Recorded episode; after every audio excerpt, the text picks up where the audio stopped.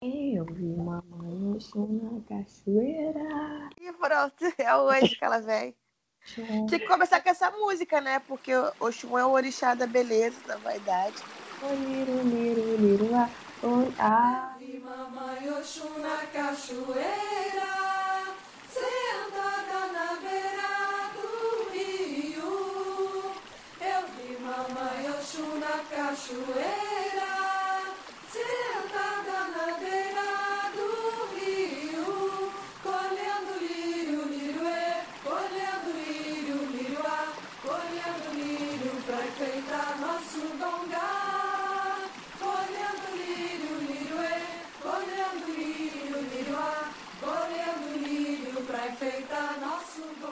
Bom dia, boa tarde, boa noite. Sejam todos bem-vindos, bem-vindas e bem-vindas a mais um podcast das Achantes. Antes de começar, sigam as nossas redes sociais no arroba asachantes no Instagram. O tema de hoje é reconhecimento das nossas belezas.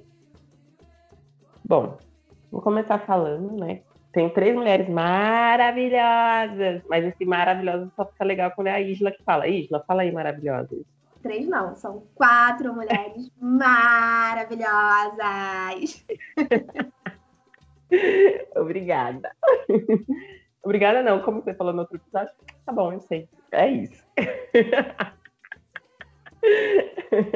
Mas quando a gente começou a entender que somos maravilhosos, né? Porque nós sabemos que dentro dessa sociedade, onde o padrão de beleza, onde os comerciais, os filmes, as mídias, os meios de comunicação nos entregam e nos mostram outra coisa. Cada uma fez uma trajetória, cada uma tem um, ciclo social diferente. Aí eu vou trazer um pouco é, de como eu me via entre as minhas amigas.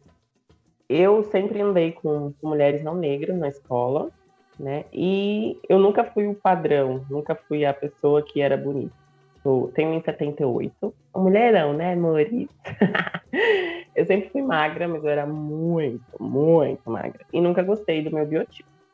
E para entender isso, né, é, eu fui ter que crescer, amadurecer, mas eu sempre fui aquela menina, né, é, magra. Tem uma música de funk que fala que nós é pretinha do peitinho e do bunda. Eu sempre não tive nada, nada, nada, nada. Querendo ou não, a sociedade ainda tem uma questão de a mulher negra aquela que tem quadril largo, seios fartos. E eu nunca fui essa mulher negra, né? E aí eu ficava, ué. E na escola era assim, né? Minhas amigas foram as primeiras a beijar, minhas amigas eram que tinham um namoradinho e eu nunca tive. E eu achava aquilo normal, até eu começar a crescer e entender que foi o processo do racismo, que eu era uma mulher preta, né? Eu era preterida. E tudo bem, né? Eu aprendi muito escutando elas e aprendendo com elas que elas, que elas fizeram o processo delas. Mas para mim começar a entender que, que eu era bonita do jeito que eu era, isso levou anos, isso já na vida adulta. Né? E entender que eu não faço parte desse padrão social, né, entre aspas, mas que eu tenho a minha beleza única e que eu tenho o meu biotipo, né? Meu biotipo é magro e que eu não vou passar disso e eu não vou fazer nenhum procedimento invasivo para que isso ocorra e desagrade a mim mesma. Porque, querendo ou não, a gente vive no meio onde pressões sociais às vezes nos leva a querer reformular a nossa essência. E eu aceito meu corpo a partir do momento que eu comecei a trabalhar com educação física, comecei a entender que é um processo de saúde e tem muitas pessoas que associam isso com estética e tudo bem para quem quer estética, tudo bem você querer mudar. A gente não pode também fazer uma ditadura do amor próprio. Vai ter fases que eu vou olhar para mim e vou falar, nossa, poderia estar mais assim, x, z. Mas eu tenho que lembrar que isso é por mim, não pelo outro e não pela sociedade. E as, os padrões sociais, eles ac acabam influenciando, né? É, eu olho a Isa falo, que negona, né? Filha da mãe, maravilhosa. Mas eu olho e falo, eu também tenho minha beleza. Eu não sou a Isa, mas eu também sou uma linda também, do meu jeitinho.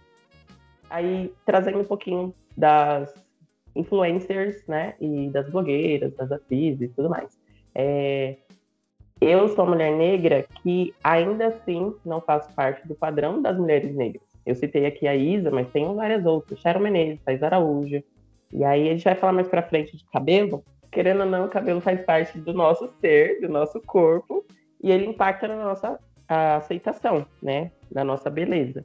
E até eu entender que o meu cabelo 4C não ia ser igual da Cheryl Menezes, igual da Thais Araújo, porque ainda assim, meios de comunicação, as mídias, as redes sociais, trazem esse padrão de beleza. E, claro, num todo.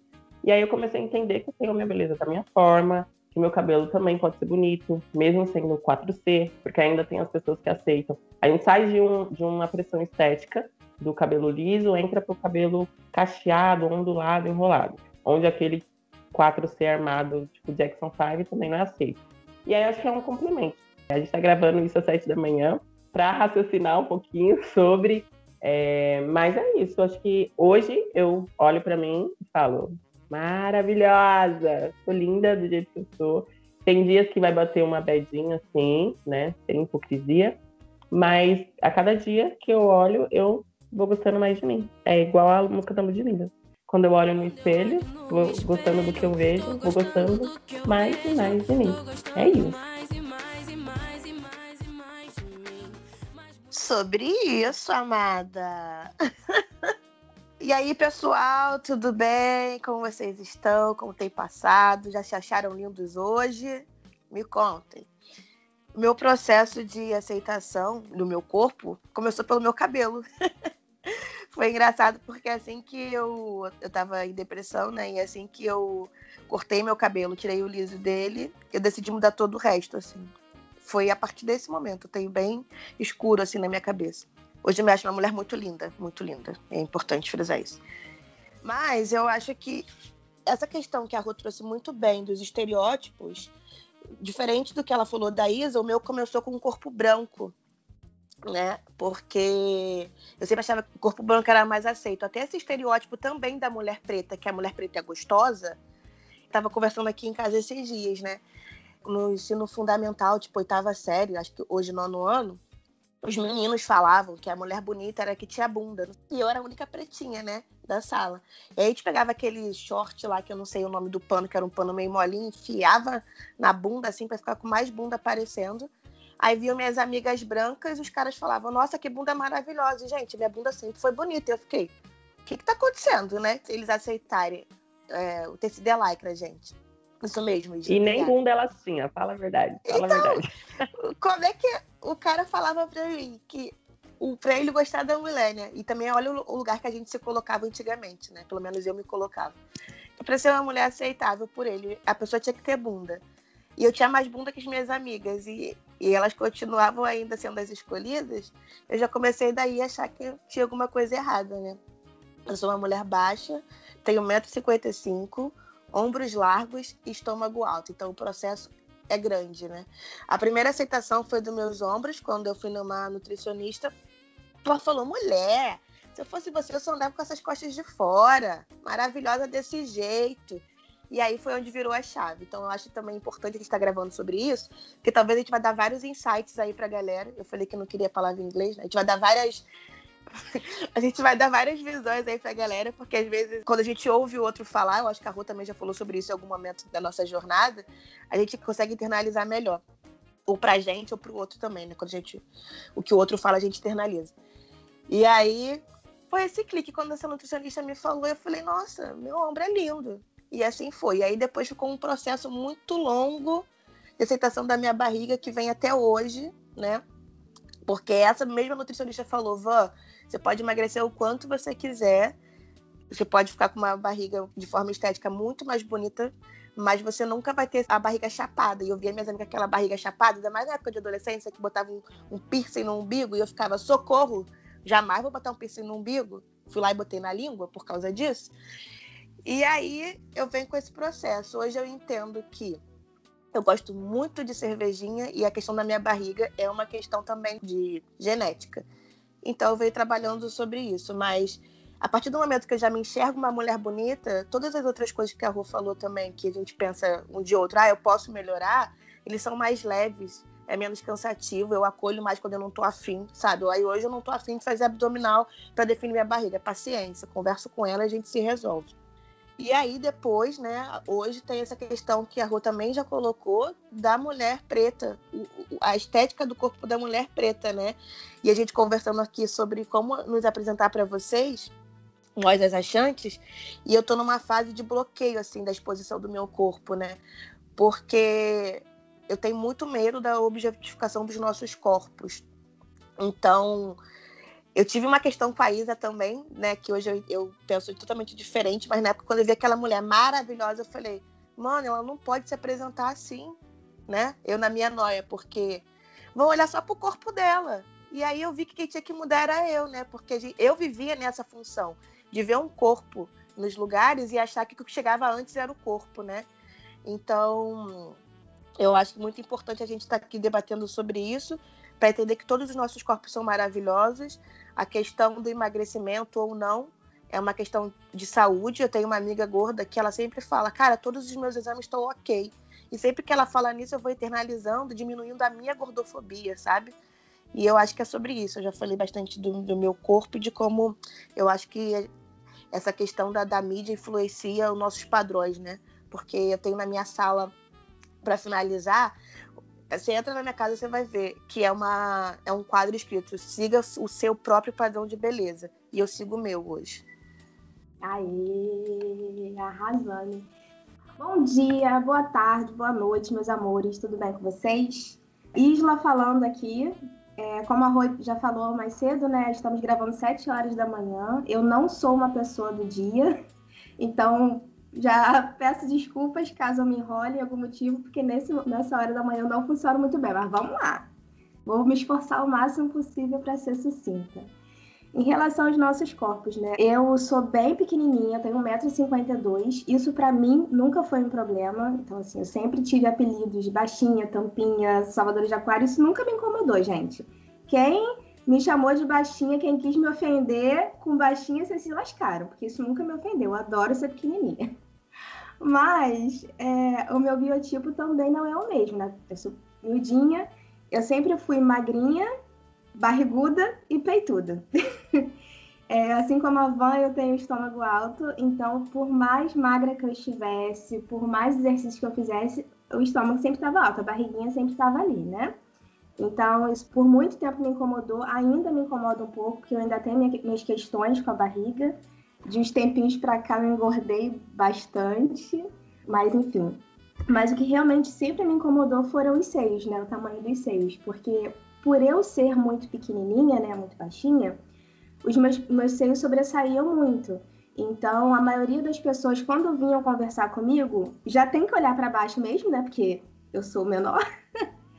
e olhavam direto para os meus seios. E isso sempre me incomodou extremamente, porque a Van trouxe agora uma questão de não objetificar o corpo, né, de não se expor, e eu sempre tive isso. Eu nunca gostei de expor o meu corpo.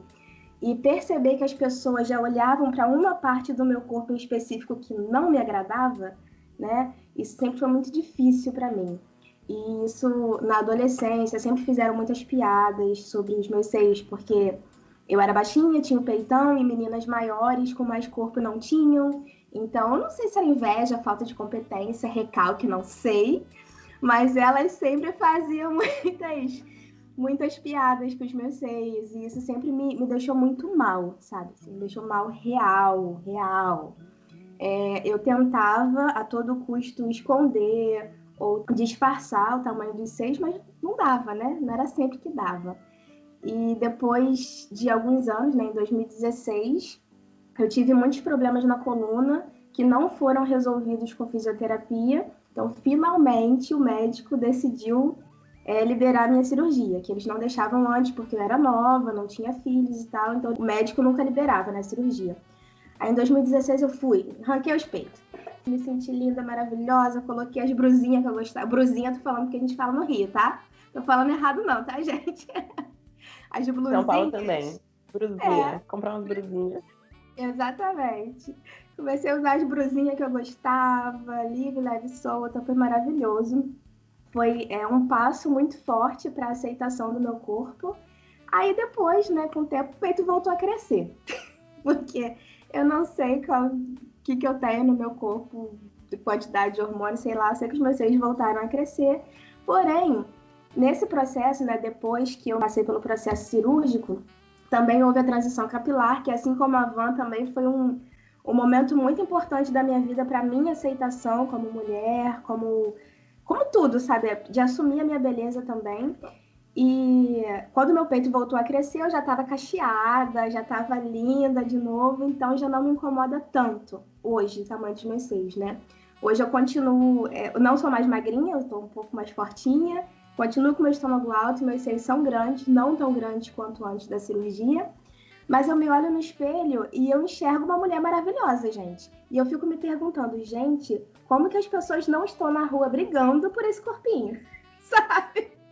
Eu fico me perguntando, gente, eu sou maravilhosa, mas como é que não tem uma fila de gente atrás de mim, gente? Como assim? Ensina a ser assim. Pois é. É, acho que é isso, né? Então, tipo, aceitei sim meu corpo. O processo de transição, né, de assumir os meus cachos, de assumir meu cabelo foi muito importante. É, fazer a cirurgia nos meus seios, sim, porque era algo que eu sofri muito bullying em relação a isso. Mas acho que é mais uma questão interna, sabe? Quando eu comecei a me aceitar, a gostar de mim, a me amar, o resto veio, sabe? Porque a beleza eu acredito que vem de dentro para fora. Então, se você tá se amando, o reflexo do espelho, cara, é o amor que você sente por você. Então, isso independe da forma, né? Amiga, Isla, não é você que tinha, eu sei que não é só uma questão de corpo, mas na sua cozinha, quando eu fui te visitar na Alemanha, algumas frases que você falava para você.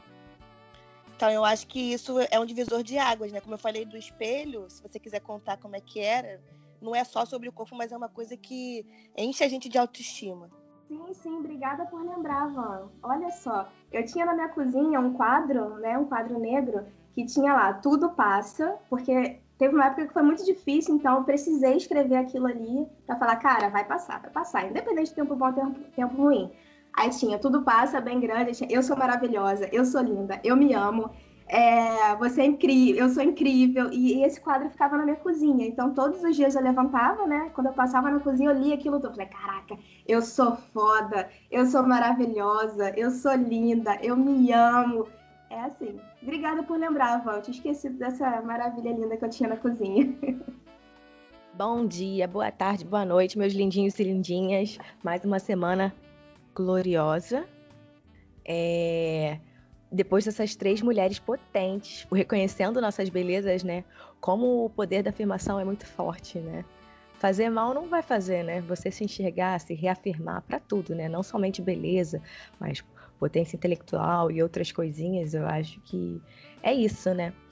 Então, meu processo a me enxergar como mulher bonita veio de uns três anos para cá. Eu acredito que por mais que a gente cresça num ambiente que fale, nossa, você é muito linda, é, olha sua pele, seu cabelo, às vezes você não se enxerga assim, né? Eu passei exatamente por esse processo. Eu sou uma pessoa baixinha, como a Isla, eu sou um pouquinho mais alta que a Isla, olha que felicidade, eu sou mais alta que alguém, gente, olha que felicidade. É... Mentira, brincadeira, amiga, não tô fazendo bullying não. Também sou baixinha, sou bem magrinha, eu tenho essa pele maravilhosa cutis aqui que hoje eu já vejo que é linda, porque eu tenho 30 anos e pareço ter 18. Eu sei que o poder da juventude as pessoas pagam.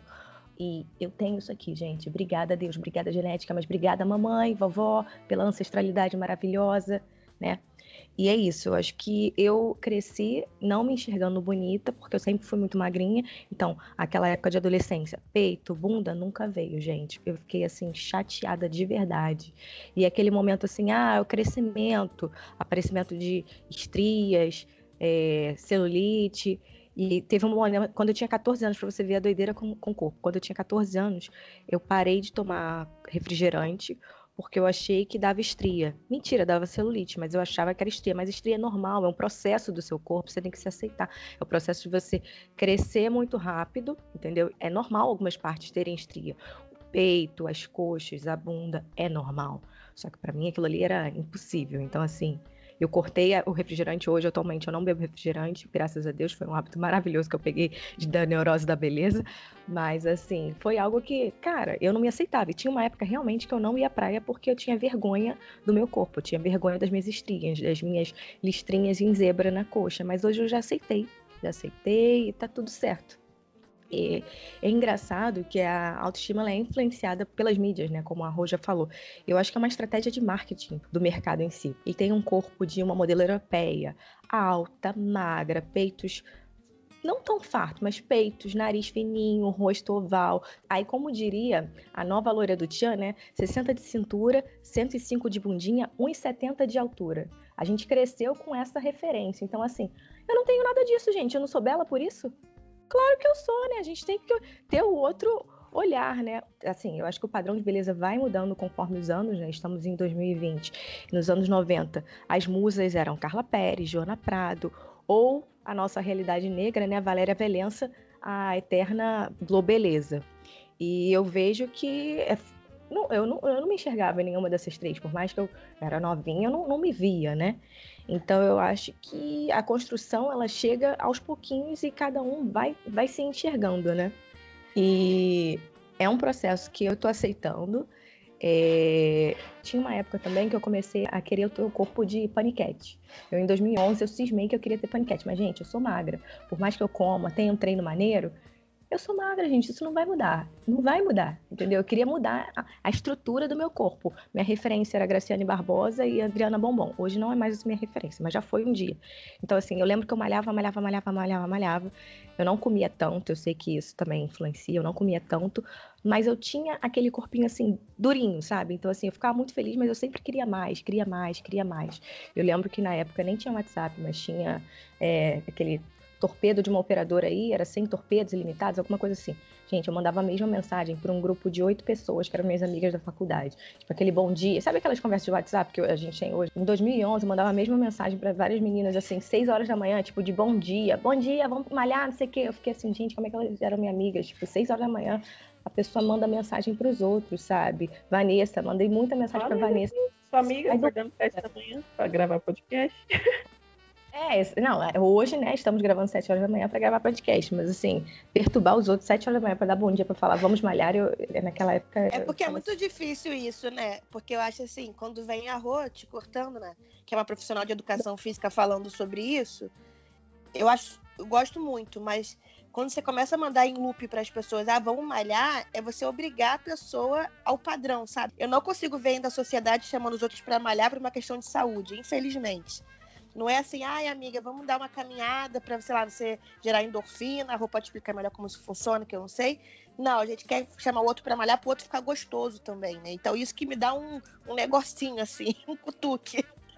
Não, amiga, e tem essa questão de tipo, eu estou nessa fase de malhar muito agora, então você também tem que estar.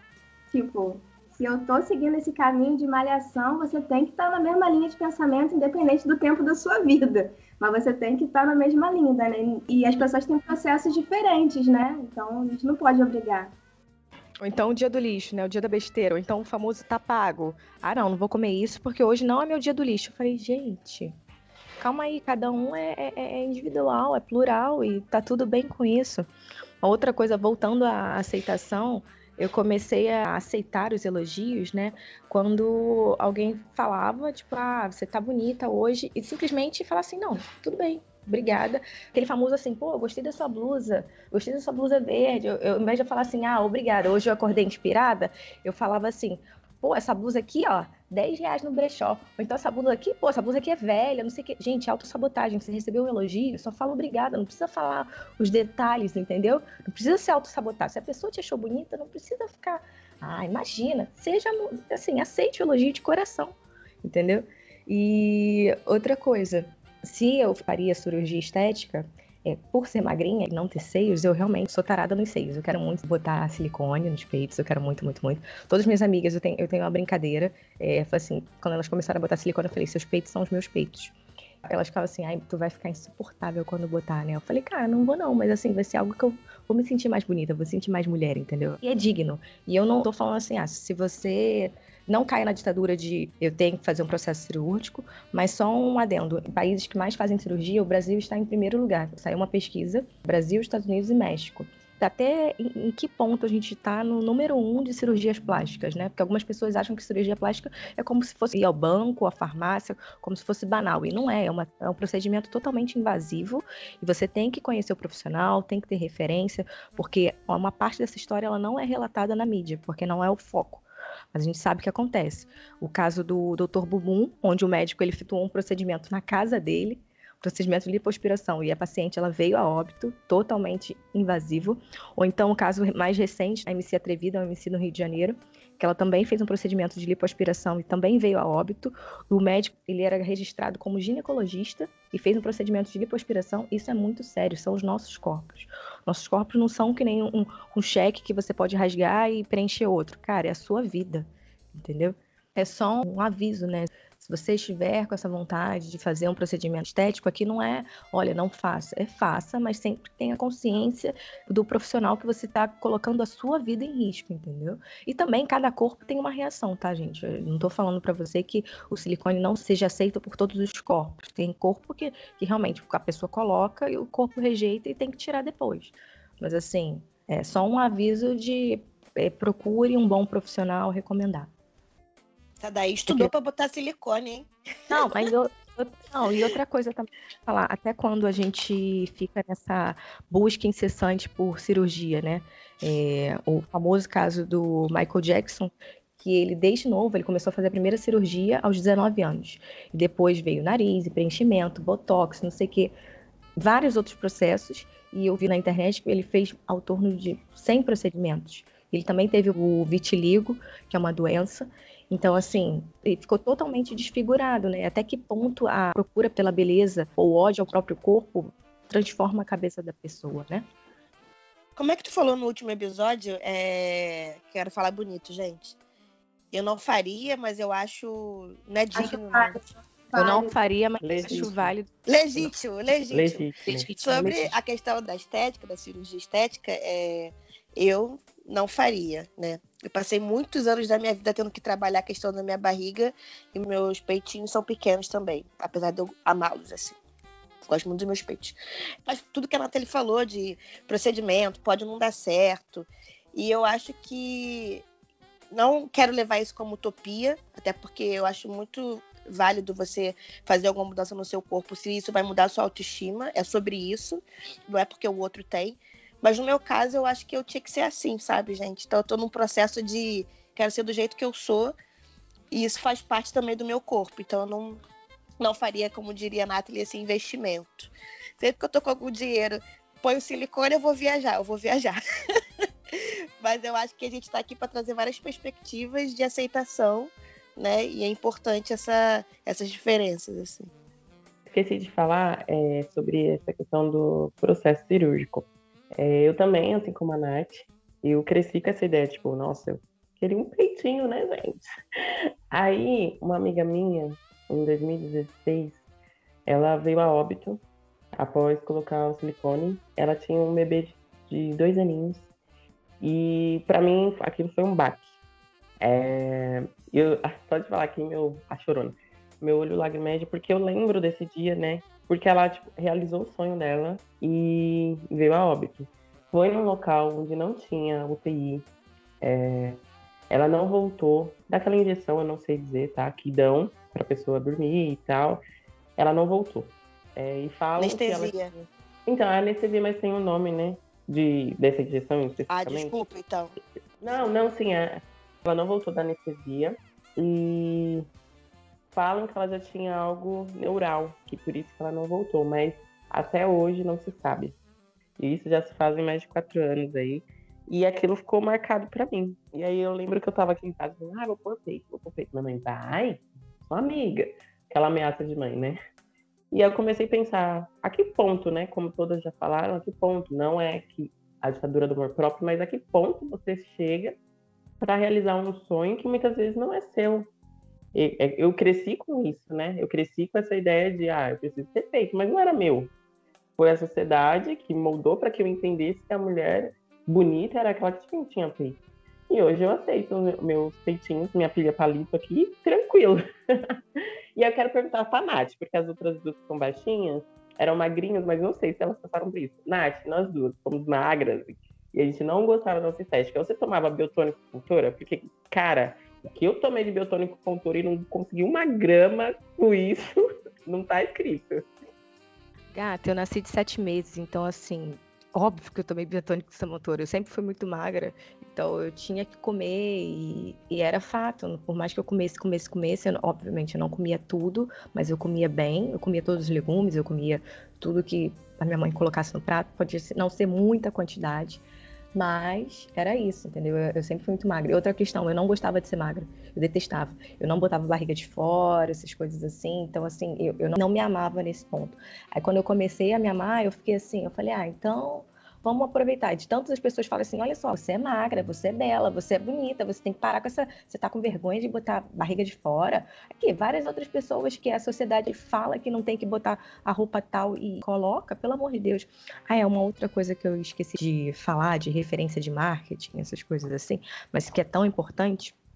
É esse fato da gente não se enxergar na mídia é muito também cultural, né? Você vê sempre aquela mulher é, alta, é, magra, de peito, ou então você não vê a referência também da cultura afro. Tem uma grife aqui no, no Brasil que ela recebeu muitas críticas porque ela resolveu fazer uma homenagem à cultura, né? Ter uma marca sobre Iemanjá. Só que assim, a representação de Iemanjá, a modelo era branca. Então assim, o MC da um rapper, ele postou assim: usar a cultura afra como base de criação do elemento de autenticidade sempre, empregar modelos negros nunca. Racismo mesmo, onde é assim, todos são livres para continuar sendo culpa, né? Até que ponto você usa a cultura do outro para ser cool? Porque Iemanjá branca é cool, Iemanjá negra não, não queremos isso. O uso das tranças é muito. Tem esse episódio, né? Umas pessoas brancas usando trança, muito legal. Agora, umas pessoas negras é considerado feio, né? Aquele famoso jogado tranças bonitas no Google, né? Tranças bonitas, pessoas brancas, tranças feias, pessoas negras.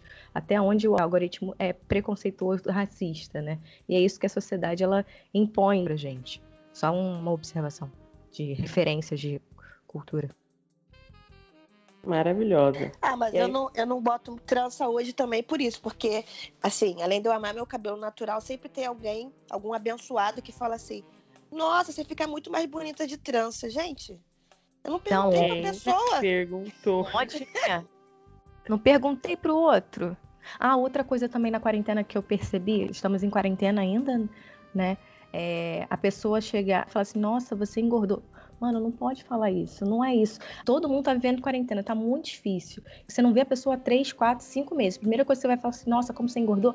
Não, nossa, como tá a sua saúde mental? Como tá a sua família? Como tá a sua rotina? É isso que você tem que perguntar. Você não tem que estar tá preocupado se a pessoa engordou, se a pessoa emagreceu. Não é o corpo da pessoa, é a cabeça, sabe? As pessoas têm que ter mais sensibilidade. Esse lance de engordar, eu engordei bastante.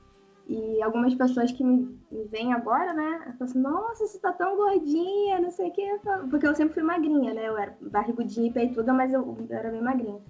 Sim, que bom que hoje eu me sinto bem com o meu corpo, mas se fosse há um tempo atrás, eu estaria super pilhada com isso. Então, pessoas, não sejam esses tipos, sabe, que ficam apontando, porque a pessoa tem espelho em casa, cara, ela sabe que engordou, sabe? Então, a gente não precisa escutar esse tipo de coisa. Só lembrando aqui, complementando o que a Nath trouxe, que é muito importante isso, tá, gente? Muito. Esse pessoal é desnecessário. E eu, por trabalhar com corpos, né, diversos corpos, eu sempre tento trazer um discurso não é, unânime, né, mas um discurso onde eu não ofenda ninguém. Porque, como eu falei no começo, eu tento trazer a educação física, a prática do exercício como saúde. Como a Van bem colocou, infelizmente ainda não é visto dessa forma, né? Não é assim que se perpetua. Muitas vezes as pessoas chamam, tipo, ah, vamos ser fitness, não é nem, tipo, vamos ser saudáveis, né? Vamos cuidar da nossa saúde. E Nath, que você falou, falou tudo. É, o que a gente não verbaliza, né, na cabeça, o que a gente está sentindo, o corpo sente. E vice-versa também acontece. Se a gente ficar aqui muito tempo sentado, uma hora o corpo vai pesar a nossa mente vai cobrar. Então não dá para fazer essa desassociação. Corpo e mente trabalham juntos. Né? Dentro da minha área eu trago isso porque às vezes a gente pensa que é só o corpo. E não é. A gente também trabalha com a mente da pessoa. E aí eu queria trazer aqui que nós quatro, enquanto mulheres negras, a gente tem que lembrar um pouquinho da história, né? De como que foi esse processo. Aí veio o feminismo, o branco, que lutou para ter espaço. E aí, quando isso foi acontecendo, elas tiveram direito do voto, já a gente já trabalhava, enfim é, toda vez que a mulher ela tenta galgar um novo espaço, vem uma, um novo padrão. Então você pode ver, ah, pinta a unha assim com esmalte. Agora tem unha de gel. Aí vai ter unha acrílica, aí vai ter unha de vidro, aí vai ter unha não sei o quê. Por quê? Pra gente nunca chegar a esse local de estou bem, estou bela comigo mesmo. Sobrancelha fio a fio, sobrancelha não sei o quê, sobrancelha é isso. Por quê? Para a mulher sempre consumir. Nós, mulheres, somos o público que mais consome dentro desse processo estético. Então, a indústria desse segmento é a que mais ganha com isso, né? E aí, trazendo um pouquinho para a vergonha do nosso corpo. Quando a Nath falou lá que tinha vergonha de ir para praia. É, e aí, se ela tiver outra fala, também pode complementar, obviamente, né? Se quiser. É, eu, eu também sentia vergonha no meu corpo, mas ao contrário da Van, eu sempre coloquei logo um piercing no umbigo com 15 anos, reta da frente, reta de trás, mas tava lá com a barriga mostrando. E eu tenho ele até hoje. É, e aí, eu também, nessa loucura de não querer fazer com que as pessoas associem né, a minha imagem com só corpo, eu também luto para isso, meninas. Eu tinha vergonha de querer colocar um top, porque eu sei que o meu corpo, apesar de negro, se aproxima dos padrões sociais. Sou alta, magra. E aí eu ficava, não vou, sei lá, fazer uma live de top. Eu não vou colocar uma foto de biquíni. E aí, conversando com a minha terapeuta, ela falou: você não pode negar a sua essência, você não pode negar o seu corpo, né? E eu sentia vergonha de tê-lo. Por mais que eu hoje entendo que ele é belo, por mais que eu entenda que ainda assim ele não é o padrão social, eu tinha vergonha de tê-lo porque a minha ideia de mostrar o meu trabalho não é através do corpo. As pessoas pensam que por eu ser da educação física, a primeira coisa que eu vejo no outro é o corpo. E isso para mim é indiferente. Se a pessoa não tiver ideia para trocar, pode ser o mais bonito que for, aqui uma hora vai cair por terra. Então eu já tive sim vergonha do meu corpo. Nunca fui alva diretamente assim de alguém fazer eu me sentir. Era eu mesma que me colocava na situação. E eu acredito que eu já possa ter feito alguma amiga minha sentir vergonha. Então, se eu te fiz sentir vergonha do seu corpo, eu peço desculpa, porque eu lembro que na adolescência eu era aquela que escondia atrás da minha vergonha fazendo piada através do outro, sabe? Então é só isso mesmo. Complemento as palavras belíssimas da Rua. É... Eu já havia comentado anteriormente que eu fiquei um período sem ir à praia porque eu tinha vergonha de mostrar minhas estrias, mas fazem parte do meu corpo, fazem parte da minha essência. Já aceitei isso. Mas citando pessoas famosas, né, que a vida é mais exposta, é, casos como Cleo Pires, que antes ela tinha um, um padrão de beleza, atualmente ela tem outro, ela está se sentindo maravilhosa. Que bom que ela está se sentindo maravilhosa. E outro caso também que me chamou a atenção foi outros dois casos. A Beyoncé, ela é mãe de três filhos e ela tinha um padrão com 19 anos. Hoje ela tem 38, quase 40 anos. A enxurrada de críticas sobre ela, sobre o corpo. Falei, gente, o corpo da mulher tem fases e vai mudando. E outra é a cantora norte-americana Lizzo. Ela é uma cantora mais gordinha. É, ano passado, ela recebeu vários Grammys. E uma entrevista que me chamou atenção é que o, entrevistador só falava assim: tá, você ganhou vários Grammys, mas você não sente vergonha do seu corpo? E ela ficou puta, porque. E é para ficar mesmo. Cara, eu ganhei vários Grammys, eu tenho músicas motivacionais. E você quer falar do meu corpo? É isso mesmo? Cara, por mais que a pessoa tenha um trabalho, o trabalho dela é imensurável, é lindo, e a pessoa está preocupada com o corpo dela, porque não é o padrão da sociedade. Ela é uma mulher negra e gorda. Algumas pessoas é, é muito difícil de aceitar. Outro caso também que chamou atenção foi a Adele, né, a cantora é, inglesa. Ela sempre foi muito gordinha e esse ano ela, ela fez um procedimento, uma dieta, e ela atualmente está magra. E as pessoas não ficaram assim. O que mais chamaram atenção, tipo, nossa, ela está magra, olha como é que ela está mais bonita. Mano, ela, ela, tem toda uma carreira, uma trajetória, uma voz belíssima também, ganhadora de vários prêmios e as pessoas preocupadas se ela engordou ou emagreceu. As pessoas estão preocupadas com o corpo dela, né? A objetificação da mulher, assim, em si. E é muito é, fato isso que esse peso recai sobre a mulher, não, como a Rô mesmo tinha citado, não recai sobre o homem. Se o homem engordou, emagreceu, a gente não vê tanta crítica assim. Agora, a mulher eu acho que pesa muito, né, esse fato.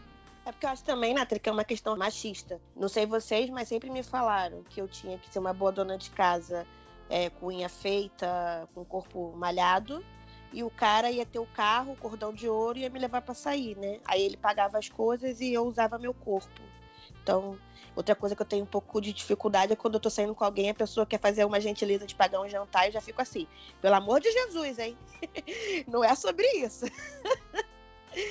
E eu tive vergonha do meu corpo quando eu desfilava, assim, que me veio à cabeça agora, na verdade. Eu devo ter tido vários outros momentos. Na praia já rolou, uma vez eu fui conhecer um carinha Ele tava na praia e eu não queria tirar a blusa. Tipo, não, ele vai ver minha barriga, ele vai desistir de mim. Mas quando eu desfilava foi muito isso, porque eu, as pessoas que. Agora eu não sei a palavra certa para usar, mas que treinavam a gente, né? As passistas, eu era passista, sempre ficavam falando: ah, você tem que emagrecer, não pode ter barriga, não pode ter celulite, tem que comprar uma meia porque a estria não pode aparecer na hora do desfile. E isso, sei lá, eu tinha menos de 13 anos, então eu já ficava num looping de, sei lá, me alimentar melhor, nem sabia como era para fazer isso, se eu me alimentava mal, sabe? Assim, às vezes eu até, pra minha idade, tava tendo uma alimentação saudável e num looping disso, de preciso ser gostosa porque eu preciso desfilar com menos de 13 anos. E para finalizar que nosso tempo tá acabando, eu acho que é sobre isso, gente. É sobre a gente, uma coisa que a gente não falou muito porque não é o nosso lugar de fala, são das pessoas gordas eu faço um trabalho comigo de normalizar isso. É muito difícil. A partir do momento que eu trato da minha barriga como indivíduo, eu vejo uma pessoa gorda e fico imaginando o quanto que ela não sofre, né? Porque aqui a gente, é, como eu já falei, não somos pessoas gordas, mas eu fico pensando assim. Ah, tem que emagrecer, essa barriga tá muito grande. Mano, às vezes a pessoa tá saudável pra caramba, mais do que a gente. Então, como mulher preta, eu gosto de normalizar que me chamem de preta, de negra. Não sei se uma pessoa gorda quer que normalize essa palavra gorda, mas a gente precisa pelo menos aceitar que o gordo faz parte da nossa sociedade. E que bom, né? Eu acho que meu recado é esse. Que a gente normaliza. Oi. Pode Desculpa. falar? É, eu acho que a gente não tem que aceitar, porque é a pessoa, é. né? Por que, que, a gente tem que aceitar o outro? Né? Normalizar, é né? Coisa. É normalizar, porque a gente vai aceitar a outra. É como se a gente validasse o que é possível ou não. É sobre isso. Eu penso Sim, perfeito. Não, você tá certíssima. Então eu vou falar de novo, mas pode deixar. É o que a Rua falou, não é aceitar, é normalizar os corpos da nossa sociedade. Porque quem sou eu para falar qual tipo de corpo maravilhoso? Inclusive, eu tenho um pouco de nervoso, assim, eu não sigo mais blogueiras fitness no meu Instagram, porque eu não quero mais internalizar inconscientemente que existe um padrão de corpo, né? Para não acontecer coisas como essa que eu falei agora de aceitação, porque não sou eu que tenho que aceitar nada. E obrigada, Rui. Então acho que meu recado final é esse. Oi, é, voltando um pouco de Varichem, né, que as meninas falaram, eu tô aqui esperando. É, eu já sofri muito, acho que como até adiantei em relação aos seios, né? É, sempre fizeram muitas piadas. Uma vez na escola, no segundo grau, eu sempre sentei no, no cantinho, né? Sentava do lado da parede e uma vez eu cheguei na sala, na minha cadeira tinha. Tem esses bonequinhos de, de palito, né? Que vocês fazem, é, ou de pauzinho, aquele boneco de pauzinho. Tinha um boneco de pauzinho com um peitão escrito assim do lado: Quem será? E isso da minha cadeira, né? Ou seja, só podia ser eu.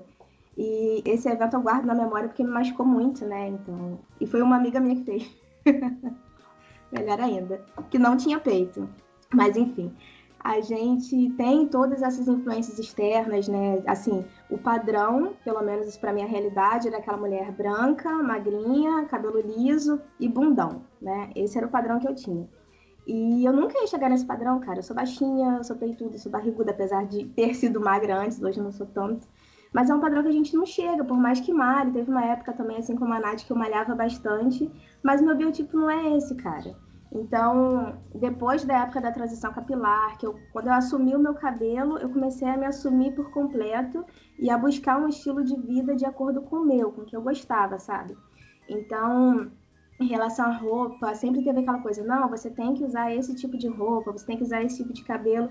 E depois que eu assumi os meus cachos, tipo, eu sou muito livre, eu gosto de usar saião, sabe? Blusa larga, eu gosto disso. E antes não, antes eu tinha que estar naquele padrãozinho. Então eu comecei a me vestir da maneira que eu queria. Eu não preciso fazer a unha toda semana, isso não me incomoda e eu sou muito mais feliz hoje, sabe? Então assim, a partir do momento que eu comecei a me amar, eu passei a olhar para o espelho e idolatrar o reflexo que eu tava vendo. E isso é maravilhoso, cara. Isso é um processo de dentro para fora, gente. É, assim como a Nath também falou o lance de ir à praia, por muito tempo eu ia à praia de short e blusão, porque eu tinha vergonha de mostrar a barriga, eu tinha vergonha do peito, de tudo. E hoje não, eu, eu não gosto mesmo de mostrar o corpo, mas hoje se eu quiser ir à praia, eu vou colocar o meu biquíni fio dental e vou botar minha bunda pra cima. A bunda que eu nem tenho, tá? Que eu também não sou bunduda, não. Mas vou colocar e que se dane, tipo, o outro que... O então, outro que lute. O outro, exatamente, o outro que lute. E é isso. E assim, o meu recado é esse, gente. Pessoas que ainda não conseguiram se reconhecer no corpo, pessoas que ainda não conseguem aceitar o corpo, façam coisas que vocês gostam. andem com pessoas que te tratam bem, que te fazem bem, porque quando você começar a se amar, quando você começar a aceitar o seu meio, aceitar as coisas que você faz, quando as pessoas que estão ao seu lado são pessoas construtivas, que te apoiam, que estão ali, com o tempo você vai aprender a se amar. E tipo, e tanto faz se você anda de short chinelo, ou de salto alto, ou de maquiagem, ou sem maquiagem, cabelo para cima, para baixo, alisado, é black, tanto faz, sabe? A forma que você se sentir bem, você vai olhar pro espelho e vai curtir. E às vezes você nem precisa olhar pro espelho, tá? Às vezes o espelho é o amor que você reluz e, e é isso, tá? Beijo. Temos um podcast? Temos, Temos um podcast.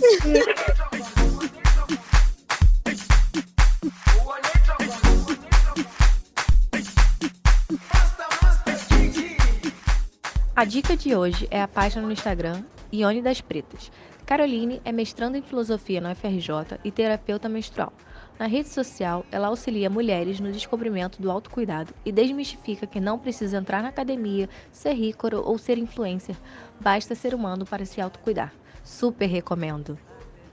A outra dica é o programa Saia Justa Verão, episódio Como fazer as pazes com o espelho e ser generosa com você um bate-papo entre as meninas do programa, Astrid, Gabi, Mônica e Pete, e a convidada, cantora Isa. Um papo descontraído sobre como descobrir a própria beleza, desmistificando a beleza padrão imposta pela mídia e sociedade. Super recomendo!